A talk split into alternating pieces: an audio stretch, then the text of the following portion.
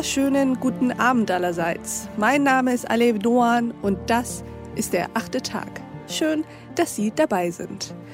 Ich bin während meiner Recherchen zu diesem Podcast auf ein neues Buch gestoßen. Und bei dem Titel dieser Neuerscheinung musste ich, ich gebe zu, ganz schön schlucken. Denn der Titel lautet Typisch Mann, typisch Frau. Nun sind typisch Mann und typisch Frau Formulierungen und Denkmuster, dachte ich, die wir längst überwunden hätten, beziehungsweise von denen wir öffentlich ja ganz gerne den Eindruck erwecken, dass wir sie überwunden hätten.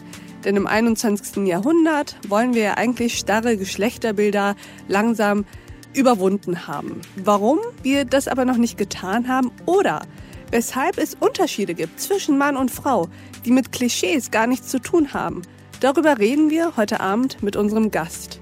Herzlich willkommen im achten Tag Ruth Thering. Ja, äh, einen schönen guten Abend, Frau Doan, und herzlichen Dank für die Einladung. Wir danken Ihnen. Frau Thering, wollen Sie sich uns mal vorstellen? Ja, sehr gerne. Ja, mein Name ist Ruth Thering und ich arbeite als Unternehmensberaterin, Karrierecoach und Trainerin für Unternehmen, für Frauen und für Männer. Meine berufliche Laufbahn hat mich geführt über ein Studium der Rechtswissenschaften in den Vertrieb ins Key Account Management, wo ich lange geblieben bin, um dann in die Personalentwicklung zu wechseln und habe dort Recruiting gemacht, Aus- und Weiterbildung, insbesondere Führungskräfte aus- und weitergebildet und begleitet. Und so sind meine jetzigen Themen auch Führung, Führungskräfteentwicklung und insbesondere die Themen Frauen in Führung und Gender Balance. Ja, und gemeinsam mit meinem Kollegen Richard Schneebauer habe ich das Buch geschrieben, Typisch Mann, typisch Frau, mit einem großen Fragezeichen, weil das ist es auch für uns. Ja, und ich freue mich, wenn wir heute zu diesem Thema sprechen. Ja, und ich mag noch sagen, ich bin eine Österreicherin. Sehr schön, das hört man fast schon ein bisschen raus, Frau Thering. Wir freuen uns, dass Sie da sind, denn Sie sind ja heute hier, um mit uns darüber zu sprechen, dass sich Frauen und Männer im Beruf eben doch manchmal unterschiedlich verhalten. Erzählen Sie uns doch mal, worin liegen diese Unterschiede und weshalb hat das vielleicht erstmal gar nichts mit Klischees zu tun? Ja, ich mag Sie mitnehmen in eine, in eine, eine reale Situation, ähm, die ich öfters erlebe. Und zwar nehme ich sie mit in eine Situation, in ein Gespräch mit einer Führungskraft, vielleicht einem Vorstand, ähm, zu dem ich komme und dem es ganz wichtig ist, Frauen in Führungsfunktionen zu bringen. Und nachdem uns das gelungen ist, führen wir dieses Gespräch und er sagt zu mir, Frau Terring, jetzt bin ich mir aber gar nicht mehr so sicher, ähm, jetzt haben wir diese Dame in die Führungsfunktion gebracht und jetzt trifft sie Personalentscheidungen, die hätte ein Mann so nicht getroffen. Und das ist eine Situation, die erlebe ich öfter und das nenne ich immer das Fremdeln. Ja? Wenn Männer damit mhm. Zu tun bekommen, dass Frauen anders agieren, als sie selbst agieren würden in einer bestimmten Situation. Und das hat für mich wenig mit Klischees zu tun, sondern mit Beobachtungen, die, die wir gemacht haben, die wir machen, Richard Schneebauer, äh, mein Männerberaterkollege und ich, die ich sehr viel in der Begleitung von Frauen und von Unternehmen arbeiten. Und das, worum es uns geht, das ist eine echte Ausgewogenheit und eine echte Ergänzung der Kompetenzen von Frauen und Männern im Berufsfeld. Und zwar wirklich auf Augenhöhe. Für mich mit dem Ziel, dass sich Frauen nicht mehr verändern äh, müssen, um zu reüssieren in der Berufswelt, auch in Führungsfunktionen und in verantwortungsvollen Funktionen. Und dazu gehört für uns eine bestimmte Haltung, die dahinter steckt, nämlich weder Männer sind besser als Frauen, noch Frauen besser als Männer. Das heißt, wir sind unterschiedlich und wir dürfen auch zu unserer Unterschiedlichkeit stehen, ohne uns abzuwerten. Und unsere Haltung ist auch, die Zukunft gehört nicht der Gleichheit, sondern der Gleichwertigkeit. Und damit das möglich ist, geht es einfach darum, die Qualitäten und die Kompetenzen des anderen zu kennen, aber natürlich auch die eigenen Kompetenzen zu kennen und zu schätzen und weiter auszubauen.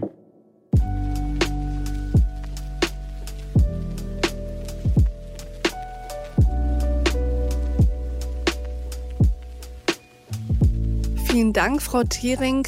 Kommen wir mal auf das Beispiel, mit dem Sie ja gerade begonnen haben. Da ging es ja um die Erfahrung, die jemand macht, wenn er sagt, diese Frau hat andere Personalentscheidungen getroffen, als ein Mann es getan hätte.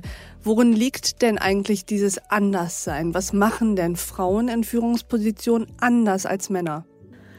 Lassen Sie mich so beginnen mit einem für mich schon wesentlichen Unterschied.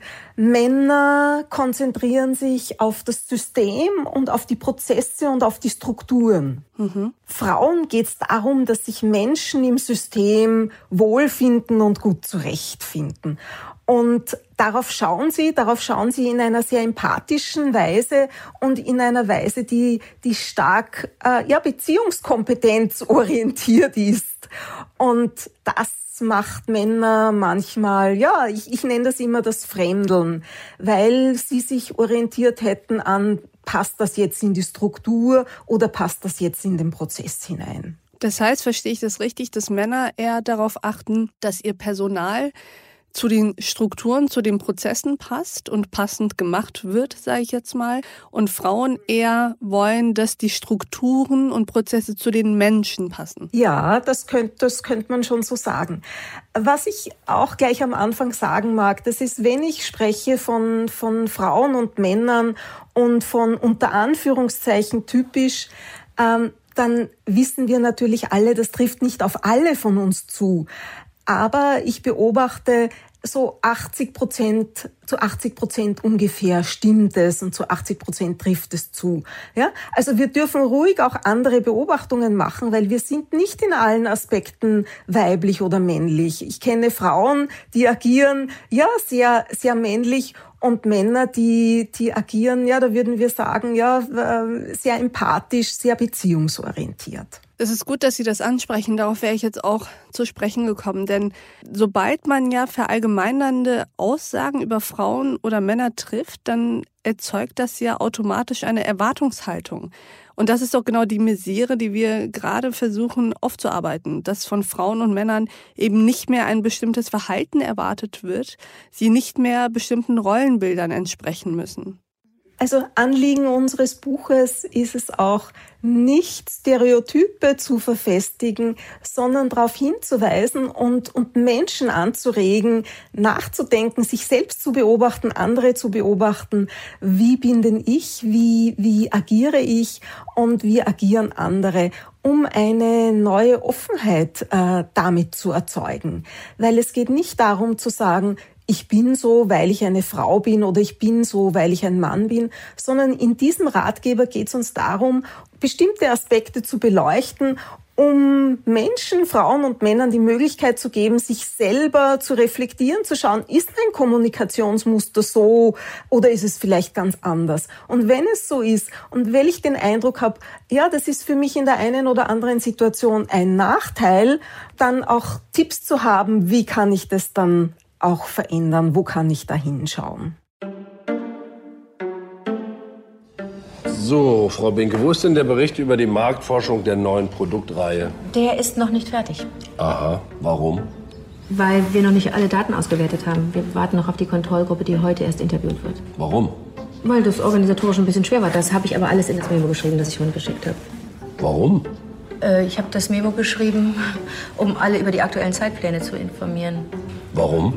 Weil alle informiert sein müssen. Unsere Botschaft ist wirklich ganz stark zu sagen, Frauen und Männer sollen auf ihre eigenen Stärken schauen, ja, wirklich auf ihre eigenen Stärken schauen und, und die auch wirklich wertschätzen. Und mir geht es da speziell um die Frauen, die sich in einer doch sehr oft männerdominierten Berufswelt sehr stark anpassen und ja, ich mag sagen, manchmal auch die eigenen Qualitäten und Kompetenzen nicht hoch genug einschätzen. Das heißt, Ihnen geht es vor allem darum, dass Frauen in, wie Sie schon sagten, männerdominierten Branchen nicht zu sehr sozusagen noch männlicher werden als Männer. Wobei dann ja natürlich die Frage ist, was bedeutet eigentlich das Adjektiv männlich? Also welche Verhaltensweisen nennen wir aus welchen Gründen männlich und welche weiblich? Also ist zum Beispiel Empathie, das hatten Sie eben angesprochen, wieso ist das eigentlich was Weibliches? Weil es evolutionsbiologisch so erklärbar ist oder weil die Gesellschaft jahrhundertelang von Frauen eben erwartet hat, dass sie empathisch sind, weil sie Mutter und Tochter und eben äh, Hausfrau sein sollten? Liebe Frau Dohan, auf die Frage nach einer Begründung, wo kommt es her, würde ich mich am liebsten herumdrücken. Ja?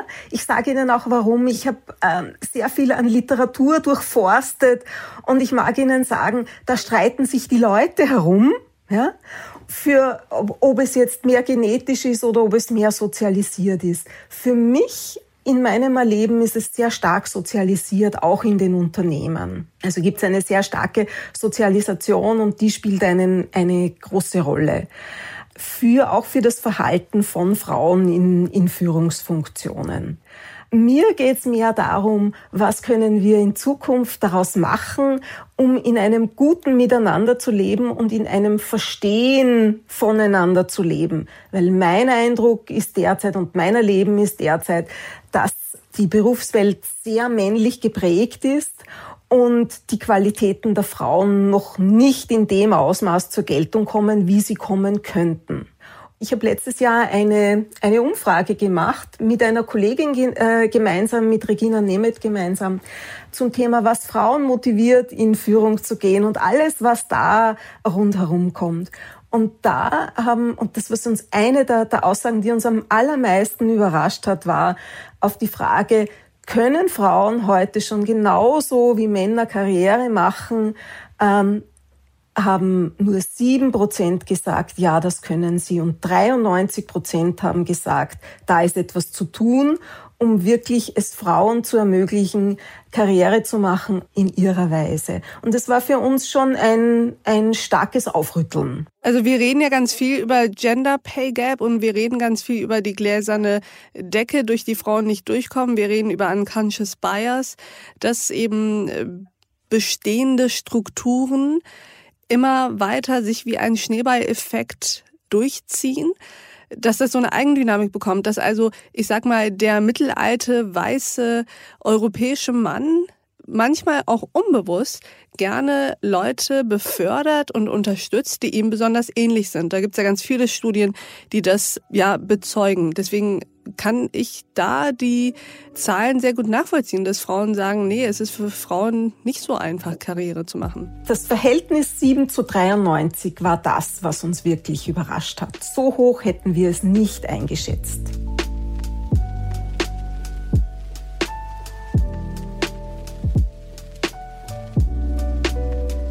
Was empfehlen Sie einer Frau, die in einem Bereich arbeitet und vielleicht einen neuen Job anfängt, der sehr, sehr männlich geprägt ist. Also so richtige, ich weiß nicht, die Automotive-Branche zum Beispiel oder gerade im Ingenieurs-, im technischen, informatischen Bereich.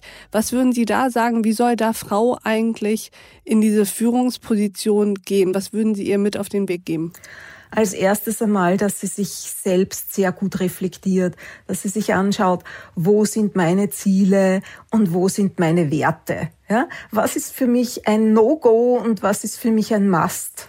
Ja, was gehört da dazu? Also sich die Eckpfeiler der eigenen Karriere bewusst zu machen. Als nächstes sich der eigenen Stärken bewusst zu sein. Wirklich zu sammeln, wo sind meine größten Stärken. Weil eine Falle, in die Frauen sehr leicht tappen, das ist das äh, ist die Defizitorientierung und da unterscheiden sie sich deutlich von Männern. Erklären Sie uns mal, was die Defizitorientierung ist. Ähm, darauf hinzuschauen, wo habe ich meine Schwächen? Ja, wo mache ich Fehler? Wo äh, bin ich womöglich nicht so gut wie ein Kollege oder eine Kollegin? Also wirklich zu schauen. Ja, also auf der anderen Seite könnte man sagen, ja, Perfektionsdrang. Ja, nicht hinzuschauen, was ist alles da, sondern zu schauen, welches Eckchen fehlt mir denn. Ja? Und mm, das halte ich hm. für etwas ganz, ganz Wichtiges, äh, nicht in diese Falle zu tappen, weil gerade in männerdominierten Branchen, ja, da, da liegen die Fallstricke natürlich herum, wo man darauf hingewiesen werden könnte, wo man etwas nicht richtig gemacht hat. Und wenn meine Haltung aber so ist, das sind meine Stärken und da bin ich wirklich gut, ja, dann ist das etwas, was passiert, weil Fehler passieren jedem und niemand kann überall gut sein. Das wäre ja auch unmenschlich von jemandem zu erwarten, dass er ja so umfassend kompetent ist, dass er alles kann. Ja, es ist ja unmöglich. Das heißt, Sie sprechen diese durchaus ja bei Frauen wirklich sehr weit verbreitete Unsicherheit an. Also dieses typische, man sitzt in einer Konferenz und hätte eigentlich was zu sagen, aber tut es nicht, weil man sich denkt, naja, ist der Gedanke jetzt wirklich perfekt ausformuliert in meinem Kopf und ist es eine wirkliche Bereicherung, wenn ich das jetzt sage, während in der Zeit, wo Frau sich diese Gedanken macht, der Mann schon fünfmal sich gemeldet und Ideen von sich gegeben hat. Ja, natürlich, das erlebe ich noch, aber deutlich weniger als früher. Also auf diesem Gebiet mhm. sind meines Erachtens Frauen schon sehr viel weitergekommen, wenn ich auch von vielen Netzwerkerinnen höre, dass das schon noch immer so ist und dass sich Frauen leichter tun, in Frauengruppen das Wort zu ergreifen, als äh, mhm. in gemischten Gruppen. Ja? Mhm. Also durchaus noch vorhanden, aber schon mhm. am, am absteigenden Gleis. Sagen Sie uns zum Abschied vielleicht noch mal was zu Gruppen. Sie haben es eben angesprochen, zu Frauengruppen, Männergruppen und zu gemischten Gruppen. Eigentlich sollte es ja jedem einleuchten, dass gemischte Gruppen immer bessere Ergebnisse erzeugen. Aber erklären Sie uns noch mal aus Ihrer Sicht, warum es auch für ein Unternehmen sehr viel reizvoller, auch ökonomisch reizvoller ist, wenn Teams gemischt sind. Sowohl Männer als auch Frauen und natürlich dann irgendwann auch all die anderen Vielfaltsmerkmale. Ja, natürlich der Grundsatz der Diversität. Ja? Wenn lauter Gleiche beisammen sind, dann kommt immer Gleiches heraus. Wenn sich die, die Qualitäten, die Kompetenzen, das Wissen ergänzen, dann kommt etwas Neues heraus und insbesondere Frauen haben Innovationskraft und Männer oft einen Tick mehr an Risikobereitschaft.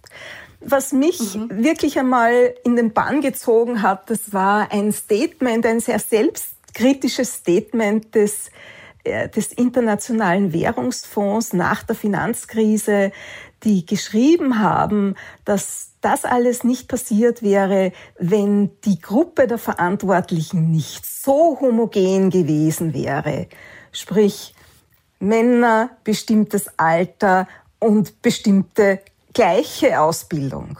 Ich weiß genau, was Sie meinen. Ich weiß noch sehr genau, was das auch mit mir gemacht hat und äh, wie das, glaube ich, in den Köpfen vieler auch nochmal das Thema Frauenquote neu justiert hat, weil oft wurde ja Frauenquote so diskutiert, dass man dachte, man braucht die Quote für die Frauen, was stimmt, aber eben nur eigentlich die Hälfte der ganzen Geschichte ist.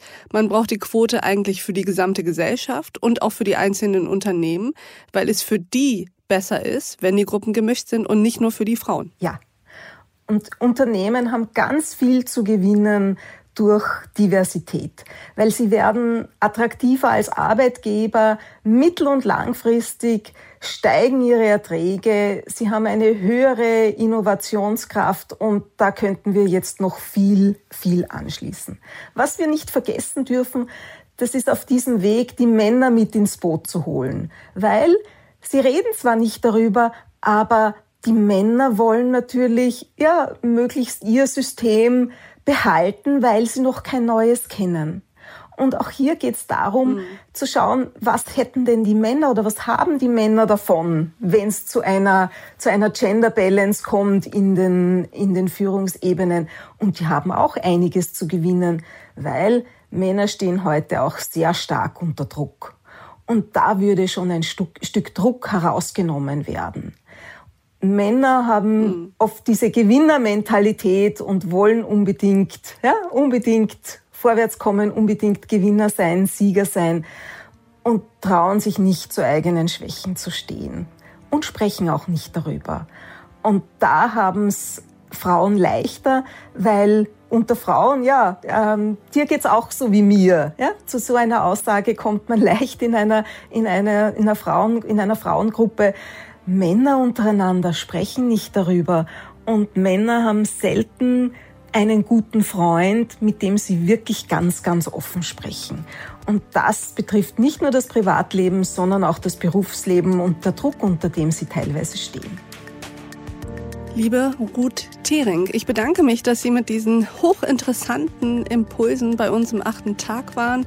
Das war eine sehr interessante Folge, in der wir nochmal darüber gesprochen haben, was macht eigentlich Männer aus und was Frauen, was sind die Unterschiede, ganz unabhängig davon, woher sie kommen und wie können wir damit umgehen, damit für alle Beteiligten das bestmögliche Ergebnis und das bestmögliche Leben bei herauskommt. Vielen Dank, dass Sie im achten Tag waren. Dankeschön, Frau Duan.